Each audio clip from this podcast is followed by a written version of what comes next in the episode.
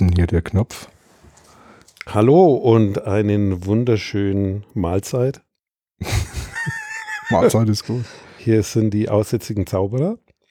Heute mit dem John. Und dem Dick.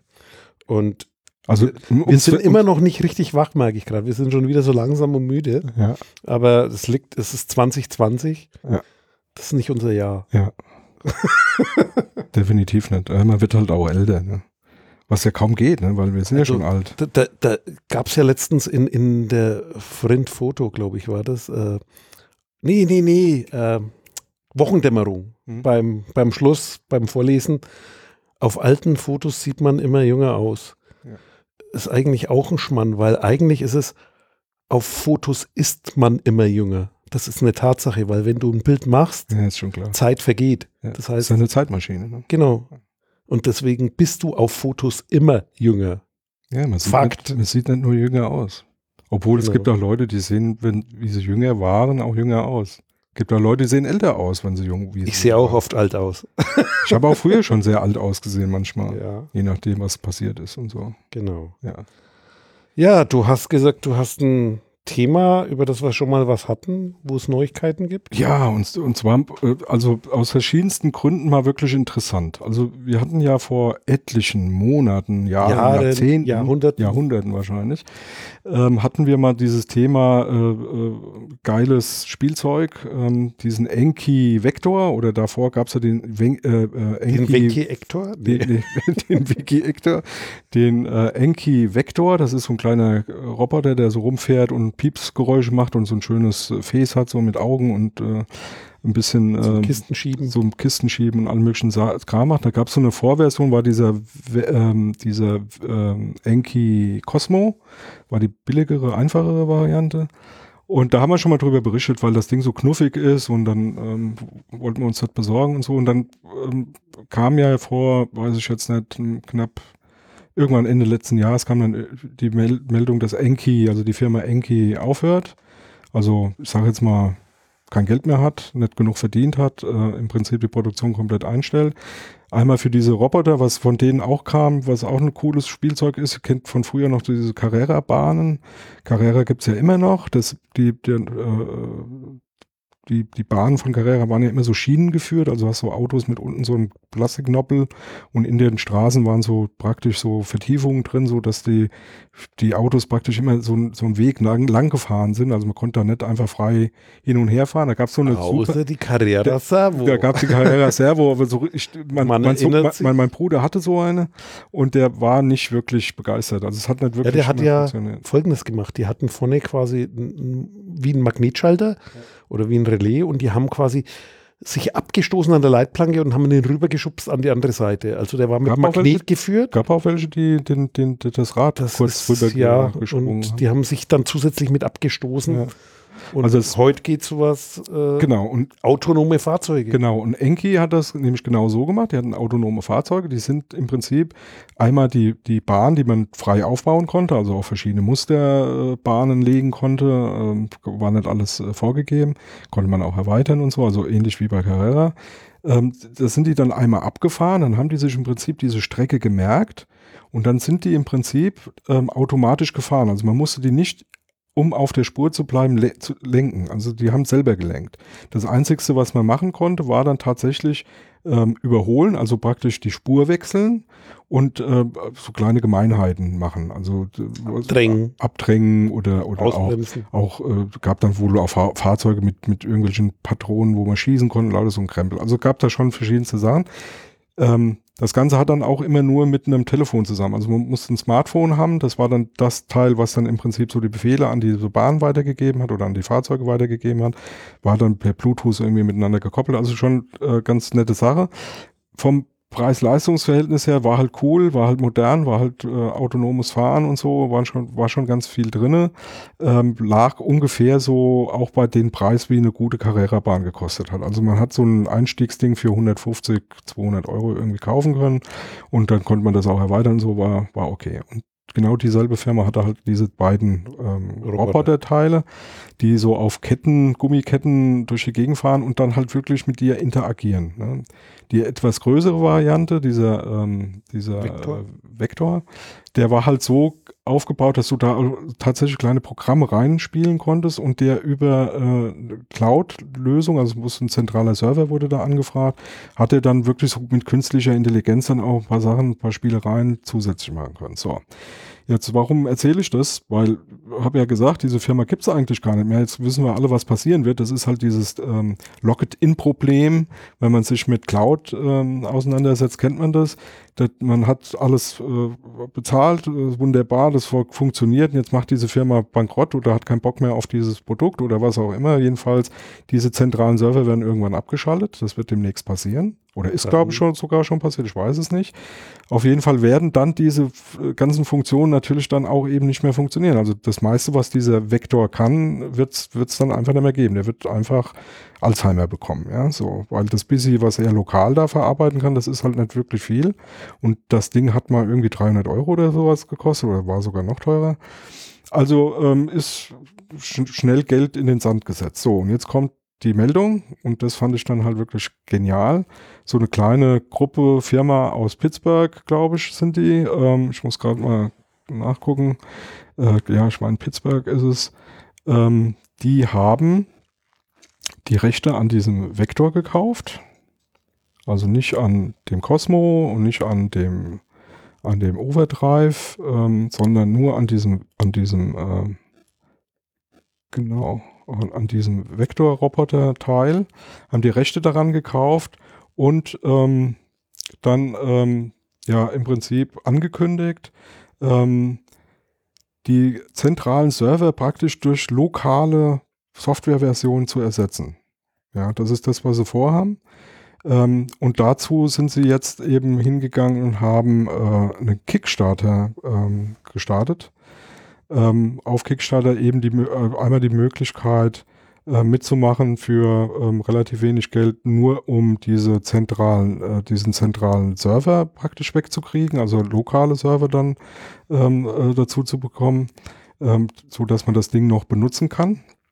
Und mit ein bisschen mehr Geld ähm, kann man auch zusätzlich noch das äh, Development Kit dazu bekommen. Development Kit heißt, dass man dann eben diese kleinen lokalen Programmchen, die auf dem Vektor laufen, die dann eben eigentlich auf diese zentralen Server zugegriffen haben und da äh, die Rechenleistung abgegriffen haben, dass man solche äh, Software auch selbst ähm, ähm, schreiben kann und nutzen kann und die auch anbieten kann. Anbieten heißt, ähm, im Prinzip auch für Geld anzubieten. Ja, also zu sagen, okay, ich habe hier ein super kleines Programm geschrieben, mit dem kannst du jetzt irgendwie das Ding rechnen lassen. Also du sprichst mit dem, sagst, rechne mir mal 5 plus 5 zusammen oder so oder äh, irgendwie sowas in der Art und er sagt dir dann, was für ein Ergebnis ist. So, so Sachen kann man sich vorstellen und dann eben über diese App-Plattform ähm, von, von dieser Firma dann tatsächlich äh, das anzubieten, zu sagen, okay, gib mir 5 Euro, kriegst du den, kriegst du das Programmchen oder vielleicht auch sogar den Quellcode oder was auch immer. Kannst ja alles mögliche dazu überlegen. Also diese Kickstarter-Kampagne läuft gerade. Dieser Server, ich gucke gerade mal, dass ich hier nichts Falsches sage. Also dieser ähm, Escape Pod, ähm, so heißt Vectors Escape Pod License, kostet 47 US-Dollar, also 44 Euro rum. Dann diese ähm, die Open Source Development Kit Geschichte kostet 97 US-Dollar und beides zusammen plus noch so ein bisschen ähm, zusätzlichen Krempel, also dass man ein paar Programme umsonst bekommt und so. Ähm, 100, ich weiß jetzt nicht mehr, es wird mir nicht mehr angezeigt, weil ich habe es geklickt. Deswegen kriege ich es nicht mehr angezeigt. Äh, ich glaube irgendwie 110 Euro. Ja, also das ist alles ähm, relativ überschaubar. Finde ich genial, weil logischerweise diese, dieser Vektor auch im Moment total billig angeboten wird, weil da kann ja kein Mensch mehr was mit anfangen. Den kannst du kaufen, dann kannst du ihn in die Ecke stellen, dann piepst er ein bisschen vor sich hin, aber groß machen tut er nichts mehr. Deswegen sind, die vom Preis heruntergegangen, hatte mal irgendwas um 300 rumgekostet und mittlerweile kriegst du ihn für unter 100 Euro. Ja, also jemand, der Bock hat, mal mit KI ein bisschen rumzuprobieren, das auch gleich irgendwie so ein bisschen äh, in, in, eine sinnvolle Geschichte äh, einzubauen, der kann sich das auf jeden Fall mal angucken. Wir werden die Links äh, dazu liefern. Und wie gesagt, im Moment ähm, finde ich diese Kampagne halt genial ich hoffe, dass die, dass die äh, das äh, auch alles sauber hinkriegen. Also die Firma heißt Digital Dream Labs und so wie ich das verstanden habe, sind die schon locker über das Doppelte von dem, was sie haben wollten, raus. Also mit Sicherheit wird das weitergehen. Ja. Jo. Also Crowdfunding ist da eine gute Idee. Ja. Aber an der Stelle, weil es dazu passt, Vorsicht mit Dingen, die nur über die Cloud funktionieren. Das ist ganz klar das Thema. Die. Daten, die ich selber habe, den Code, den ich selber in der Hand habe, da habe ich was von. Also zumindest als Spielzeug geht ja, aber man muss sich darüber im Klaren sein, Ja, nur über bestimmte Zeit. Und also wenn du deine Existenz davon abhängt, also sozusagen als Firma Ja. sich von einer Cloud abhängig zu, von einer Cloud abhängig zu machen, Ja. kann fatal sein. Was natürlich ein Nachteil ist, ist, wenn man es dann doch macht aus irgendwelchen Gründen, spielt es natürlich den Großen alles in die Hände. Das Also- heißt, weil die werden halt überleben, was natürlich auch schade ist, was in so ein, so ein Oligopol oder was endet. Das heißt, so die, die Großen überleben, die Kleinen, die gute Ideen haben, die geben wahrscheinlich auf. Wobei, ja, vielleicht kommt dann doch irgendwann mal Ja. wieder die nächste Iteration, Also- wo was Besseres kommt und die, die sind zumindest auch nicht gesichert, dass sie für immer da sind. Also was mir an dem Beispiel eigentlich ganz gut gefällt, ist, dass neben dem, dass es natürlich jetzt eine super Möglichkeit ist, so, so, so Maker-mäßig mal ein bisschen zu programmieren, was auszuprobieren, was zu machen, was auch schon äh, in, in, in was Lustigen münden kann. Also mal so als Beispiel, was das Teil kann. Das Ding hat eine kleine Kamera, du kannst Gesichtserkennung machen, das erkennt äh, verschiedene Leute im Haushalt und solche Dinge. Also man kann da wirklich schon eine ganze Menge mit tun. Ähm, also neben dem, dass man da jetzt so mal makermäßig ähm, was zu tun bekommt, gef gefällt mir gefällt mir an dem Beispiel halt ganz gut, dass man genau diese Problematik mal sieht. Ne? Da kaufst du dir für 300 Euro ein Spielzeug, denkst super cool. Äh, erstens erste Problem, was Datenschutz dann schon gleich angeht. Ne? Die also Gesichtserkennung war auch keine, die lokal abgelaufen ist, sondern auch nur über die, Über Server ging. ja. Ne? Ähm, also da hast du schon mal das Thema und dann hast du gleich auch noch das Thema, dass du auch gar keine Möglichkeit hast, da irgendwas eben nicht zu benutzen. Also das Ding ist praktisch unbrauchbar, wenn du eben nicht diese zentralen Server nutzen willst. Und das dritte, was mir halt ganz gut gefällt, ist, dass diese Community halt so geil ist. Ne? Also diese, dieses Maker-Ding, so Kickstarter und so, diese Crowd Crowdfunding-Geschichten, einfach weil dadurch Möglichkeiten sich eröffnen. Normalerweise kannst du das eigentlich vergessen. Ja, wenn so eine Firma zumacht, dann ist das halt rum. Was halt lustig ist, dass die sich da hingestellt haben und haben gesagt, ähm, okay, ähm, wir versuchen da mal an den Quellcode ranzukommen, wir versuchen da mal Geld zu investieren, weil die können da eh nichts mehr mit anfangen. Und dann machen wir da nicht irgendwie wieder selber was draus, sondern wir wollen das der Community zur Verfügung stellen. Wir wollen der, mit der Community zusammen machen und dann eben von vornherein eben keine zentralen Server mehr, sondern äh, von vornherein was für lokal, für dich zu Hause. Und dann, äh, ich sage jetzt mal, ist ja heutzutage kein Problem, du holst du dir einen Raspberry 4, ein Raspberry 4 äh, und, und hast du genug Rechenleistung, um das busy ähm, Software, dass du da zentral auf dem Server zum Laufen hast, für deinen einen Enki, den du da hast, hast du das locker. Ja, also kriegst du das hin. Also das finde ich halt auch bemerkenswert. Deswegen fand ich diese, diese Entwicklung ähm, ist zumindest mal wert, hier erwähnt zu, zu erwähnen. So, ja. Allerdings natürlich für manche Leute nichts, die sich Ja, nicht so in die Technik einarbeiten wollen. Logisch. Aber da fällt mir gerade dazwischen noch ein bei Sachen, die so discontinued, die aufhören.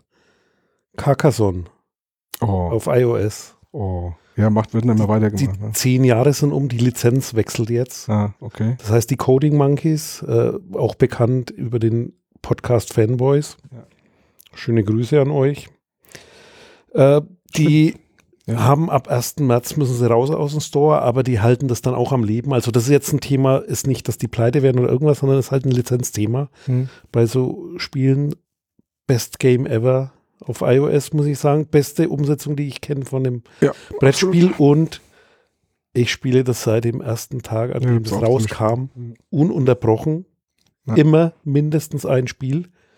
Mein höchst parallelisiertes Spielen war, ich habe mal 35 Spiele gleichzeitig Ja, ja. parallel ja gespielt. wahnsinnig. und also, wie gesagt, das wird weiterlaufen. Die machen jetzt, die haben jetzt eingebaut ins letzte Release eine Möglichkeit zu spenden. Ich werde da spenden.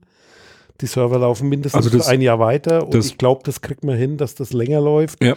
Also und wer gern Carcassonne spielt, meldet sich bitte bei uns über unsere Website oder über Twitter. Können wir gern zusammenspielen. Wie Ja. gesagt, ich spiele immer Ich mindestens ein Spiel, meistens also ich habe das auch, ich spiele es nicht mehrere häufig. gleichzeitig. Ähm, einfach aus Zeitmangel und ähm, angemessene Gegner, weil ich bin nicht gut. Ja. Und dann Ich auch halt immer, bin, bin ich immer sehr frustriert, weil ich da immer unter ferner liefen da irgendwie. Ich habe erst heute Nacht wieder aber verloren. die, aber ja, du verlierst Na, mal. los. Ich verliere da immer, wenn andere mit mir spielen. Aber ich man kann auch, man 457 kann, Mal man kann auch mit dem Ding selbst spielen. Also man muss Ja. nicht unbedingt mit anderen Gegnern. Aber das, das schön, also ähm, warum ist das Spenden schon auch wichtig? Weil ähm, ich, ich denke, was halt äh, echt ein Thema ist. Ähm, die APIs bei Apple passen sich ständig an, ja? Ja. Und das ist nicht ohne Pflegeaufwand am Leben zu erhalten. Genau. Ja? Also das heißt, da müssen Leute Quellcode anpassen, da müssen Leute Dinge ändern und anpassen und machen und tun. Das ist Aufwand, das kostet Zeit. Und äh, von daher denke ich mal, es ist, also sowas ist definitiv wert, mal, äh, ich sage jetzt mal einen Fünfer oder einen Zehner rauszuräumen und zu sagen, hier, okay, da lege ich mal was in, in den Pott mit rein, dass das mal eine Zeit lang noch weitergeht. Also ich sage jetzt mal als Beispiel, letzte große Änderung, dass, äh, glaube 32-Bit-Code gar nicht mehr unterstützt wird. Ne? Und ähm, das heißt natürlich für jemand, der dann ähm, so Programme da am, im, im Store hat, dass er damit rechnen muss und das ist auch so, dass die irgendwann rausfliegen, auch nicht nur nach zehn Jahren äh, als generelles äh, Zeitlimit, sondern weil der Code letztendlich überhaupt nicht mehr vom Betriebssystem unterstützt Ja. wird. Ja. Also wie gesagt, und wer gern spielt, meldet sich. Äh, mal gucken, wie schnell wir mit dem Veröffentlichen sind. Also ich verstecke gerade noch ein paar Versionen. Also ich habe mit ein paar Leuten jetzt, die sich dafür interessieren, denen habe ich das jetzt geschenkt, weil das ist es mir wert, dass das Das weiterlebt. ist auf jeden Fall eins der schönsten Programme, fand ich schon damals. Ja, die wirklich, ähm, das sieht halt aus wie Carcassonne, also so wie das Brettspiel, das, ist- das ja. ich halt sehr gut und ähm, das wirklich mit viel Liebe gemacht worden. Also da kann man besser kann man, geht's nicht ja, und absolut. liebevoll umgesetzt. Da gibt es auch viele Ja. Podcasts drüber. Ja. Und ja, wie gesagt, ich spiele seit dem ersten Tag ununterbrochen und kann mir das gar nicht anders Ja, vorstellen halt- und es geht weiter, egal Zeit wo ich auf der sowas. Welt bin. Ja. Naja, f- es Ja. reicht, um eine Karte zu legen. Okay, ich eins kann ich euch sagen, ne? Mehr als 20 Spiele parallel ist schon schwierig. Und manche Spiele haben sich auch über ein Jahr hingezogen, aber ist halt wie so Briefschach. An das erinnert mich das. Man, man lässt das halt dann weitergehen und das geht auch, ne? Und das ist so, es ist echt gut.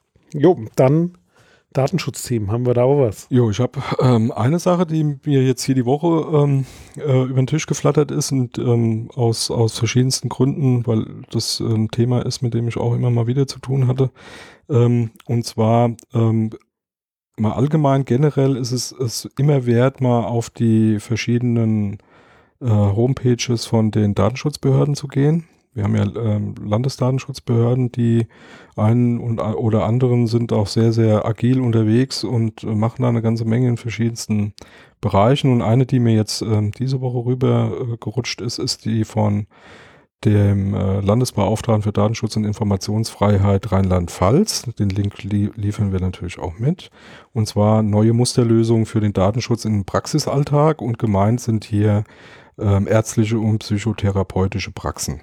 Was ähm, ganz interessant ist und nett ist, weil ähm, gerade die tun sich doch sehr, sehr schwer mit ähm, relativ einfachen äh, Geschichten und sei es nur, wie muss ich meine Mitarbeiter äh, ähm, entsprechend äh, belehren, bestimmte Dinge zu tun oder nicht mehr zu tun, wie gehe ich mit bestimmten Einverständniserklärungen um, äh, wie kann ich äh, Verträge mit meinen Supportern äh, ab, äh, ähm, eingehen, so dass ich da sauber ähm, arbeite und äh, nach der DSGVO da auch nichts Großes zu befürchten habe. Und die haben neben diesen Musterlösungen, die sie da anbieten, halt unwahrscheinlich viel auch an äh, Erklärungen und so mit, mit bei und bieten äh, darüber hinaus auch gleich ein paar Links und ähm, Hinweise, die wohl auch ähm, mit von denen unterstützt werden, zu Schulungen und äh, zu, zu Praxisgeschichten äh, ein. Ja? Also gibt äh, Veranstaltungen für Ärzte und Ärztinnen, es gibt Veranstaltungen für psychologische und Psychotherapeutinnen und Therapeuten, Kinder-Jugendpsychotherapeuten und Therapeutinnen und so weiter. Also da wird eine ganze Menge angeboten und es ist wirklich sehr, sehr ausführlich beschrieben und gemacht. Also jeder da draußen, der irgendwie äh, jemand kennt, der eine Arztpraxis hat oder damit zu tun hat oder selbst eine betreibt, ähm, guckt euch das an. Das hilft definitiv weiter und ist wirklich für die Praxis, also für das äh, Operative, für das tägliche To-Do eine ganz gute Hilfestellung. Genau. Jo. Ich war gerade abgelenkt. Wobei ich zuck dann auch immer, wenn du sagst, den Link legen wir euch bei. ich schick dir den. Ja, machen wir. Machen wir. Ist immer nur die, die Bearbeitung von Podcasts macht auch Arbeit und ja, ist, klar. ich muss da weiter automatisieren. Ja, was ich so noch habe, ich verlinke das auch, so ein, so ein Jahresrückblick auf die Top 10 Verstöße der DSGVO hier von Project 29. Es gibt auch noch andere Datenbanken, also mittlerweile, es gibt geile Services, man kann danach gucken, in welchem Land hat wer wie viel Strafen kassiert Genau. und so weiter. Ja. Und so jetzt 2019 die Top 10. Ja. Die Nummer 10. Das Hager Hospital in Den Haag mit 460.000 Euro. Auf Platz 9 die DK, DSK Bank. Was heißt ein DSK Datenschutzkonzept? Nee. Die DSK Bank mit 510.000 Euro. Morele.net mit 640.000 Euro auf Platz 8. Die UWV, das finde ich spannend, mit 900.000 Euro. Das ist eine niederländische Regierungsbehörde. Hm. Scheinbar haben die Niederländer das anders umgesetzt, weil in Deutschland und Österreich zum Beispiel gehen die Behörden straffrei, äh, geldfrei aus. Dann auf Platz 5 die Deutsche Wohnen SE mit 14,5 Millionen. Ich glaube, da hat man drüber berichtet. Ja, und auch ja. Platz 4 die österreichische Post mit 18 Millionen Euro. Auf Platz 3 Google mit 50 Millionen Euro. Auf Platz 2 Marriott International, die haben sich ganz viele Daten klauen lassen. Ich glaube, von den Datensätzen sind die auch unter den Top 10 von der Anzahl mit 110 Millionen Euro. Und die Nummer 1 British Airlines mit 204,6 Millionen Euro. Mal gucken, was jetzt nach dem Brexit ist. Da haben wir dann die Engländer wahrscheinlich nicht mehr vorne dran. Also das ist noch in Diskussion. Ähm, könnte sein, dass äh, Großbritannien als anerkannter Drittstaat irgendeine Regelung erfährt oder Boris Johnson hat da was durchklingen lassen, er will auch den Datenschutz bleiben lassen. Ich kann mir es nicht vorstellen, weil die dann andere Probleme haben, aber müssen wir mal gucken. Weil dann müssten es die Firmen selber lösen über die EU-Standardvertragsklauseln vertraglich, was dann auch schwierig ist. Also da muss man beobachten, aber bis Jahresende soll es ja eine Übergangslösung geben, wobei, wenn man überlegt, wie lange die jetzt da rumtun, schon, bin ich mir nicht sicher, dass das so Das wird nicht das oberste Thema sein im Moment. Nee, das wird aber eins der Themen sein, die zu regeln sind, weil ansonsten wird das schwierig. Aber wie gesagt, man kann es dann auch auf die einzelnen Unternehmen abwälzen, was dann aber auch schwierig sein wird. So, Genau. dann, Eins habe ich noch. Ja, mach du. Ja, und zwar gab es eine schöne Meldung, ähm, und zwar, äh, ich habe mir das jetzt inhaltlich noch nicht so tief angucken können, fand es aber grundsätzlich ähm, schon mal interessant, und zwar, äh, wie man ähm, Bilderkennung, also Gesichtserkennung anonymisieren kann. Okay.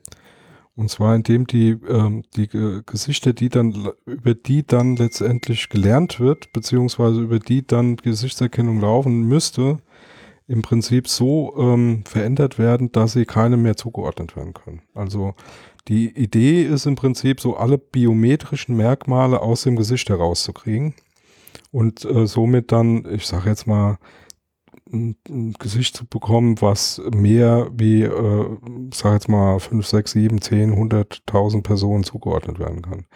Ähm, ist ganz verblüffend. Äh, gibt, gab einen Bericht da auch unter anderem bei, bei Heise.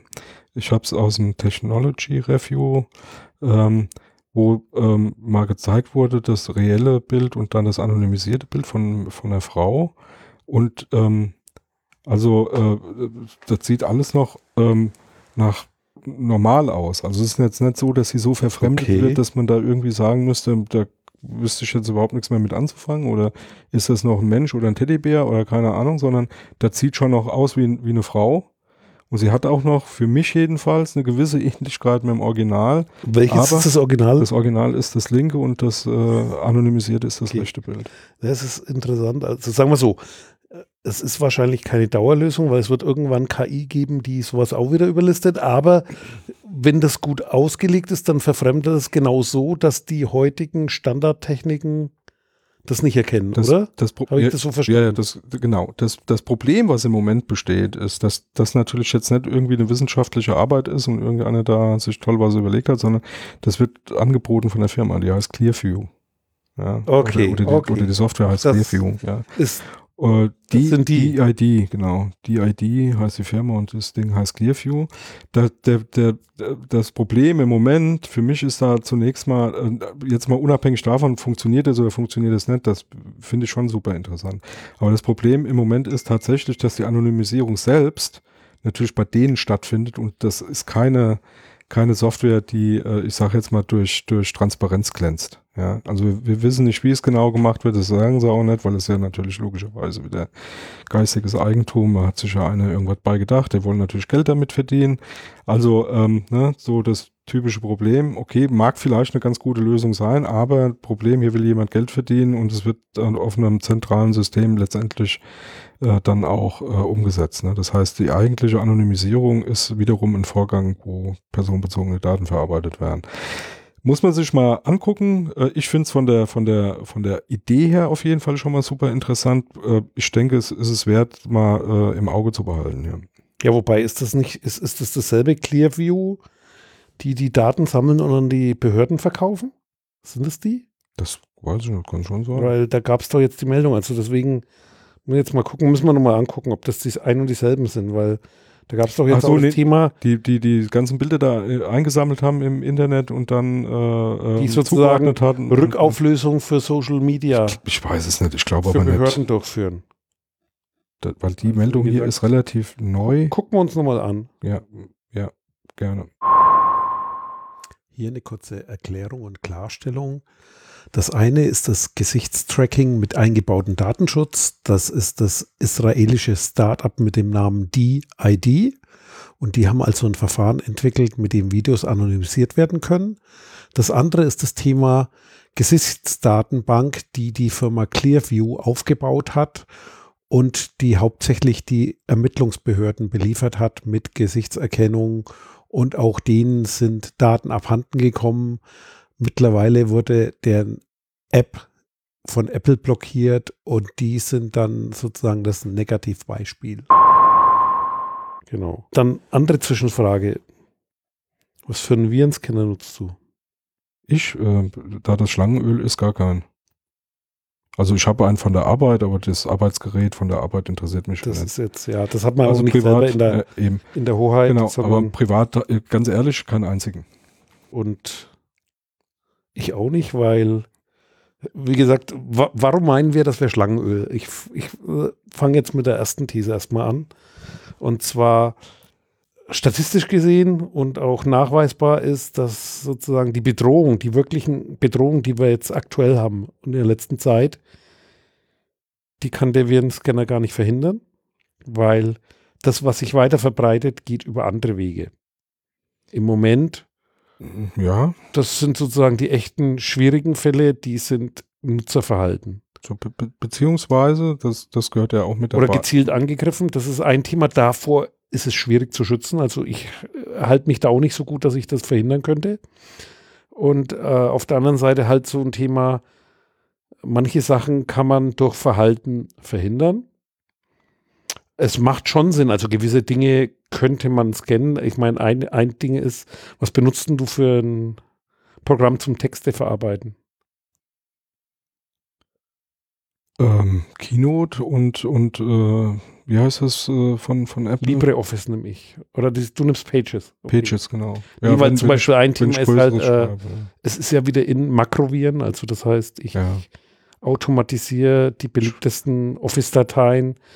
Das ist halt so ein Punkt, das hat man bis heute nicht im Griff. Und das ist natürlich ein, eine Mitursache ist es, dass das in Unternehmen wie hat es mal ein Kollege so schön ausgedrückt? Äh,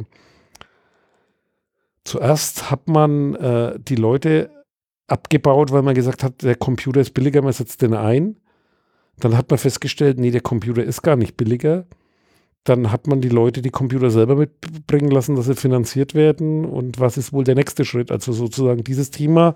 Und äh, da man Software dann gemerkt hat, hat man nicht im Griff, weil eigentlich erzählen viele Escape Digital Natives, die sowas können. Nee, die können gar nichts. Das ist ein Gerücht, weil die Anzahl derer, die das verstehen und können, die ist Immer nicht gewachsen, wird. sonst hätten ja. wir keinen akuten Fachkräftemangel, der unter anderem auch noch damit äh, verursacht ist, dass man besonders in Deutschland vor etwa 20 Jahren gesagt hat, Softwareentwicklung hier zu teuer, das kann man woanders hinschieben. Das merkt man jetzt, weil genau die 20 Jahre sind jetzt rum und jetzt hat man keine Leute mehr, die es machen können, weil die sind in Ruhestand, beziehungsweise man hat halt keine mehr ausgebildet, denn wenn ich aufgewachsen bin mit der Technologie und die bedienen kann, heißt noch lange nicht, dass ich sie verstehen kann oder herstellen kann. Das wäre, wenn das so wäre, ne, dann hätten ja früher die Leute, die ja, Stühle benutzt haben, Schreiner sein können, ja, ohne ja. es zu lernen. Also das wäre sozusagen eine ähnlich steile These. Deswegen hängt das anders zusammen. Jetzt muss ich nur gucken, dass ich die Kurve zu, zurückkriege. Das heißt, äh, ja, das ist ein Anwenderproblem und in Firmen, manche helfen sich dann halt nur noch über Makros. Das heißt, in großen Unternehmen sind Makros extrem verbreitet. Die sind deswegen angreifbar, die kann man aber auch nicht abschalten, weil man gemerkt hat, die IT, die, die Geister, die ich rief, die werde ich nicht mehr los. Man kriegt sozusagen die IT-Entwicklung dann auch nicht mehr in den Griff und ohne gutes Know-how auch nicht. Deswegen muss man die Makros aktivieren und dadurch fängt man sich das ein. Das ist eines der Probleme, äh, dass so ein Einfallstor ist. Aber warum ich jetzt draufkomme, ist, wenn, dann sollte ich mir installieren den Virenscanner meines Vertrauens. Ja, Vertrauen. warum solltest du da Vertrauen haben zum Virenscanner? Naja, Hersteller. das sind ja Hersteller, die in, im Umfeld der Security, der Sicherheit unterwegs sind. Das ist ja ihr Markt, ja, das ist ja ihr Geschäft. Und da gehe ich doch mal davon aus, dass sie grundsätzlich ein Interesse daran haben, auch entsprechend vertrauenswürdig zu agieren, ja, und vertrauenswürdig nicht nur rüberzukommen, sondern eben vertrauenswürdig zu sein, ja, äh, weil doch jedem klar ist, das ist auch genau so ein Argument, was gerne gebracht wird, die, das ist ja deren Existenz, ja, also wenn die anfangen, ähm, ich sage jetzt mal komische Sachen zu machen, dann ist ja klar, dass die äh, nicht überleben können, ne? weil das ja eigentlich ihr Geschäft ist, Vertrauen aufzubauen und Vertrauen auch zu, zu beweisen und zu zeigen. Aber Genau, also man kennt das ja, viele werden auch beworben, manche mehr oder weniger aggressiv. CC Cleaner kennt man, oder man kennt auch viele kostenlose. Und so ein Virenscanner, das ist ja das Problem. Also es gibt noch einen technischen Aspekt, das heißt, ein Virenscanner, der hat sehr hohe Rechte. Das heißt, eventuell kaufe ich mir dadurch auch noch ein Sicherheitsrisiko ein, weil wenn ich dem Virenhersteller nicht vertraue, der kommt halt an alles ran. Der guckt in alles rein. Mhm. Der nimmt das auseinander und CC Cleaner hat man vielleicht schon mal gehört. Avast, der Hersteller. Die haben jetzt mal diese Daten gesammelt und weiterverkauft. Also sagen wir mal so, die haben wahrscheinlich schon viel länger Daten gesammelt. Ja. ja. Jetzt sind sie halt bei erwischt worden, dass sie so weiterverkauft haben. Genau. Und genau. mit dieser Werbung und so weiter und als Finanzierung, wenn du nicht dafür bezahlt hast, bist du Teil des Produkts. Das heißt, die Leute haben mit ihren Daten bezahlt. Schlechte Idee und vor allem mit, ja, Security-Produkten. Also das verstehe ich überhaupt nicht, aber vielleicht zeigt das auch mal wieder einen Unterschied. Datenschutz und Sicherheit ist vielleicht dann doch nicht dasselbe und wir haben vorhin, das war so, das war noch nicht mal die Pre-Show, das war die Pre-Pre-Show auf dem Weg hierher, uns da mal drüber unterhalten über das Thema quasi kannst, kannst du eigentlich so einen Job oder wie gut bist du in den Job, wenn du nicht verstehst, um was es geht? Ja, genau. Also Datenschutz ist halt nicht, ist halt nicht Sicherheit. Das ist halt nicht damit abgehakt, dass ich ein paar Regeln befolge, sondern da muss ich auch verstehen, das ist so der Hauptunterschied und viele verstehen das, aber leider nicht alle. In der Security äh, ich, ich formuliere es jetzt mal so, wie es Normen und Standards formulieren. Also es gibt ja so ISO-Normen, Dienststandards und so ein Gedöns. Das heißt, auch da stehen manchmal echt kluge Sätze drin, zum Beispiel beim Security Management. Kümmere dich um deine Assets. Was ist ein Asset?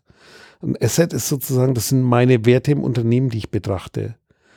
Und da gucke ich halt aus der Security-Sicht auf die Information, auf meine Geräte und so weiter. Und zwar immer aus dem Blickwinkel des Unternehmens, wie schütze ich meine Werte. Und äh, Datenschutz, wenn ich mache, das ist halt eine Grundregel, kann man auch nachlesen in Normen, aber auch im Gesetzen in der DSGVO zum Beispiel. Da geht es halt um die Persönlichkeitsrechte des Nutzers, des Menschen, des Betroffenen.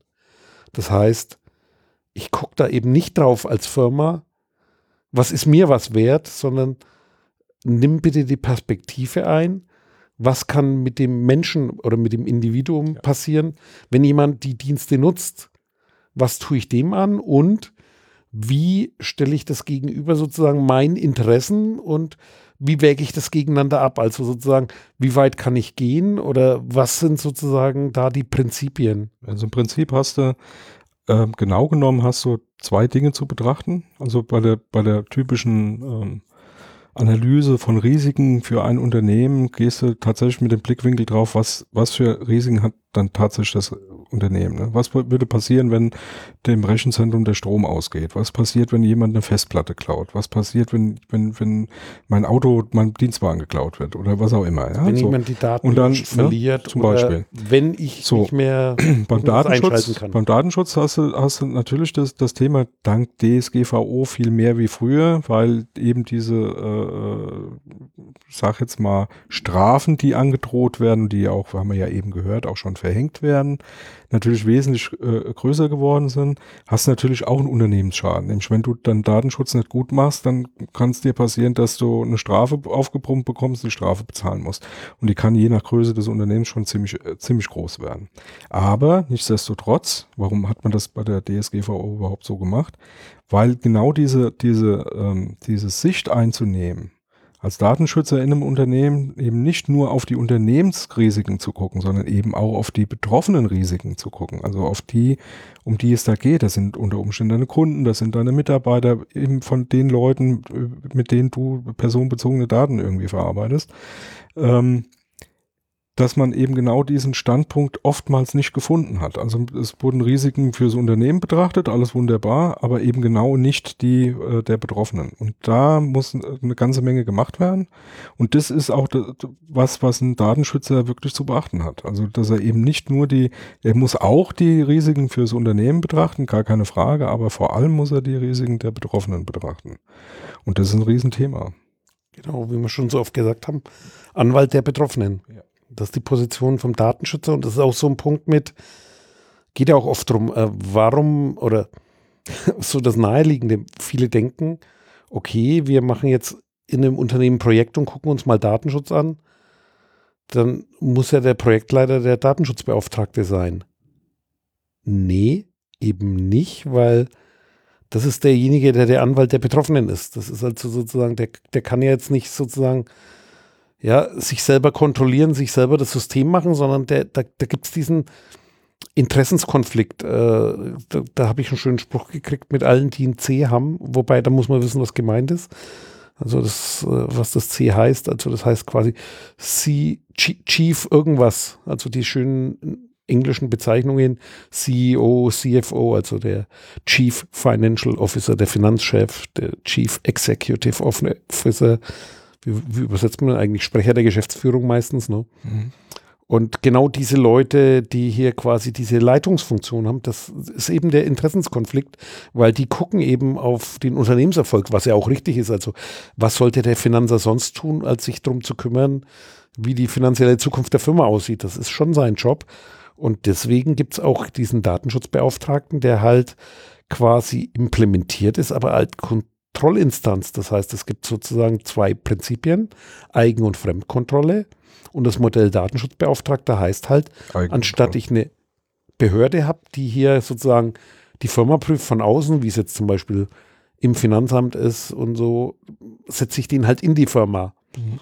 Kann man machen, kann gut oder schlecht sein. Ich will jetzt nicht diskutieren über die Vor- und Nachteile, aber so ist es. Dieser DPO, Data Privacy Officer oder Datenschutzbeauftragte, das ist genau diese Kontrollinstanz und da gibt es halt auch diesen Interessenskonflikt und auch die Verantwortung sozusagen gegenüber dem Datenschutz, wie er gedacht ist, also als Anwalt dieser Betroffenen für diese Perspektive und vor allem dann weisungsfrei, das heißt nicht abhängig, äh, vom Unternehmenserfolg die Entscheidung zu machen, sondern in diesem Datenschutz-Folgeabschätzungsthema oder PIA, Privacy Impact Assessment, also sozusagen diesen Abwägungsprozess für, wie steht es so schön drin, für riskante Datenverarbeitung oder für Datenverarbeitung, die eben, wo es notwendig ist, äh, dann genau diese Rolle zu übernehmen, aus diesem Blickwinkel die Themen zu betrachten und dann genau das zu managen.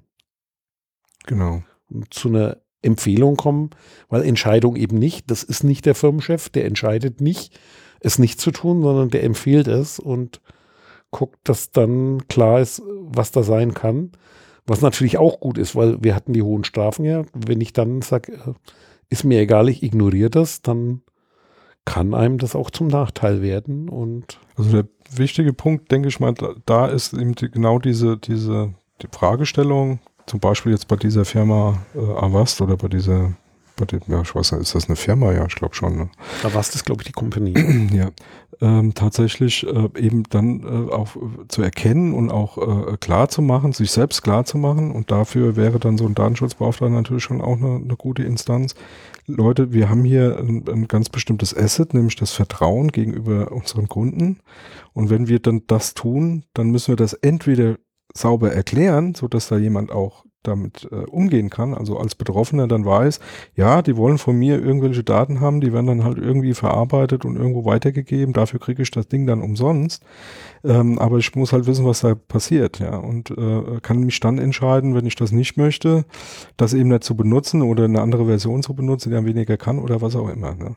Und das ist genauso dieser, dieser, die, diesen Bogen muss man irgendwie hinkriegen. Und da kann ein Datenschutzbeauftragter in so einem Unternehmen ähm, sehr hilfreich sein, ja.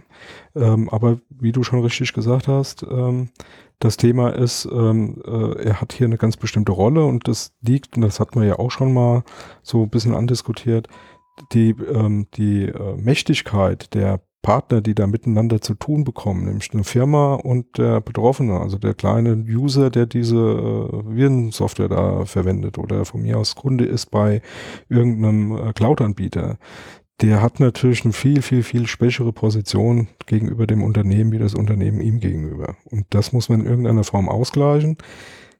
Eine Möglichkeit ist, das über Gesetze und Strafen zu machen. Die andere Möglichkeit ist, es über Kontrolle zu machen. Und ähm, wie du auch schon gesagt hast, ähm, man hat sich hier schon sehr, sehr früh dazu entschlossen, eben nicht so ein zentrales Gremium zu haben, so eine zentrale Behörde, die alles kontrolliert macht, so ähnlich wie jetzt, sage ich jetzt mal, beim, beim Finanzamt war ein gutes Beispiel, sondern zu sagen, nee, das macht mehr Sinn, das in die Unternehmen reinzutragen mit einem Datenschutzbeauftragten und dann eine relativ schlanke äh, Organisation, die dann darüber steht als Aufsichtsbehörde, dann guckt, dass das alles gut funktioniert und dass äh, da entsprechende Vorgaben da sind. Und so ist das organisiert und ja, wir wissen nicht, ob es das Beste ist, aber es ist zumindest das, was hier angewendet wird in Deutschland schon ziemlich lange und es funktioniert. Ja.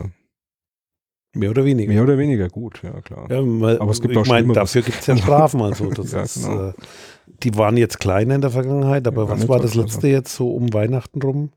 1 und 1 war 1 und 1 mit 11, was ja. oder 10,1 Millionen. Ja. Auf jeden Fall niedrig zweistellig. Ja, aber schon, also. Ja, das, wenn du das hast, da ist wenn schon. Die mir, wenn die mir das überweisen würden. Ja, und wenn du jetzt so, so, so eine App rausbringst ne, und sagst hier, wir lassen jetzt den Datenschutz weg, weil wir haben nur 100.000 Euro Budget. Ja.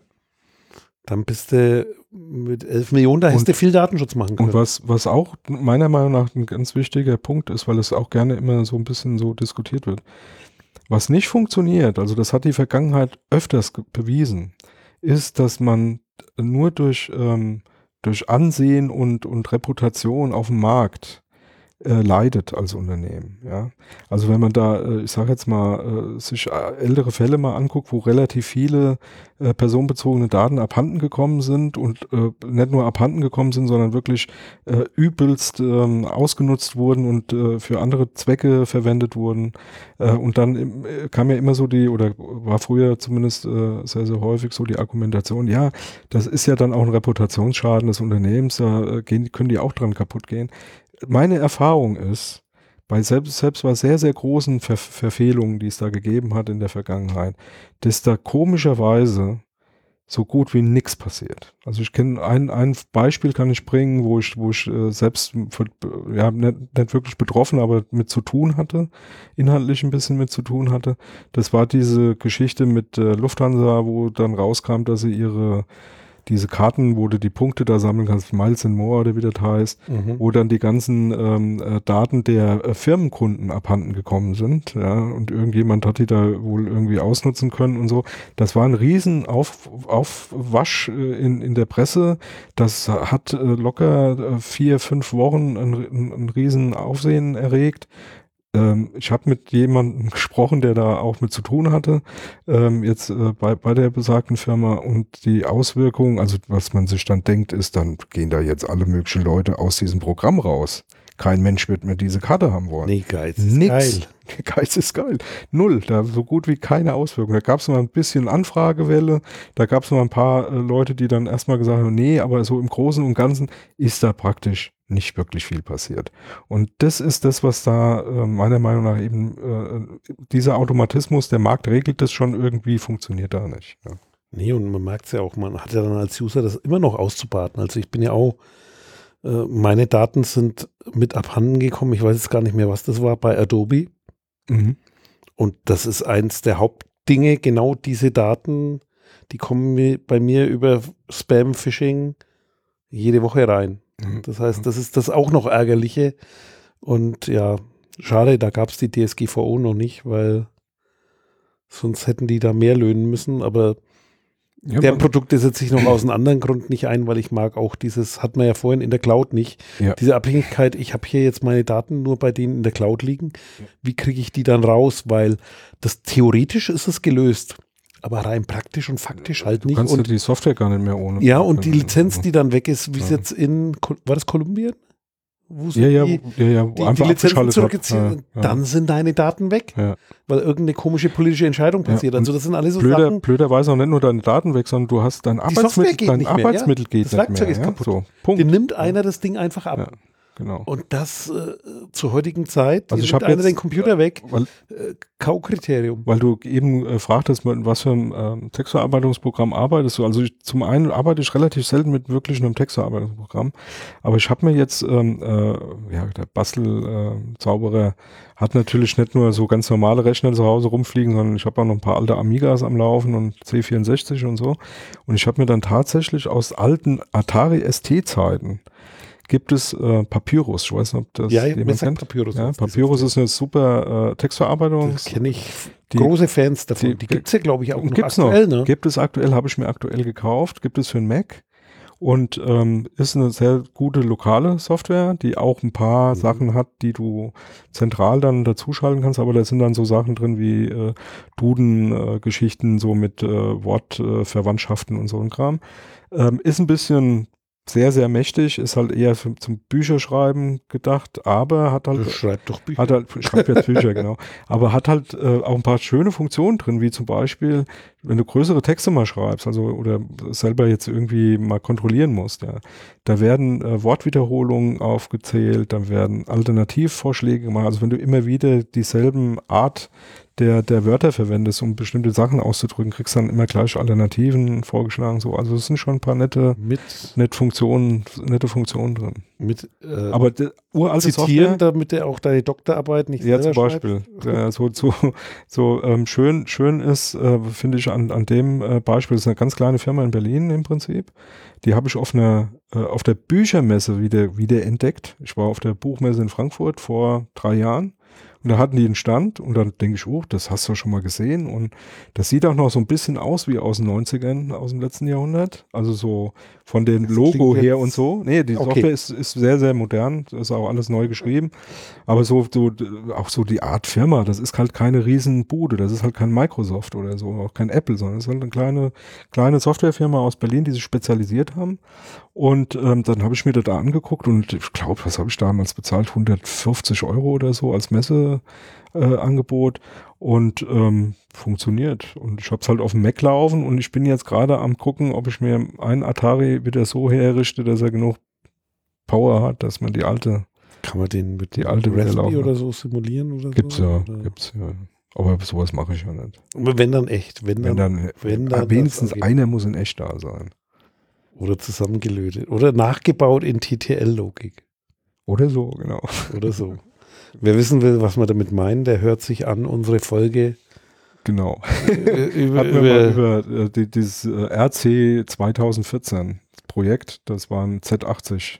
Nee, Quatsch, das äh, Vorprojekt war genau, dieses ähm, Gigatron. Gigatron genau, hieß. Gigatron war es. Ja, genau. Gigatron ist ein TTL-Rechner, 8-Bit, 8, 16-Bit-Rechner auf TTL-Basis, genau. Und wer jetzt nicht weiß, von was wir reden, dafür verlinken wir, das könnt ihr euch anhören, müsst ihr aber auch nicht. Und Ja, ja, genau. und Haben wir was vergessen? dann schreibst du noch dein Buch, Dr.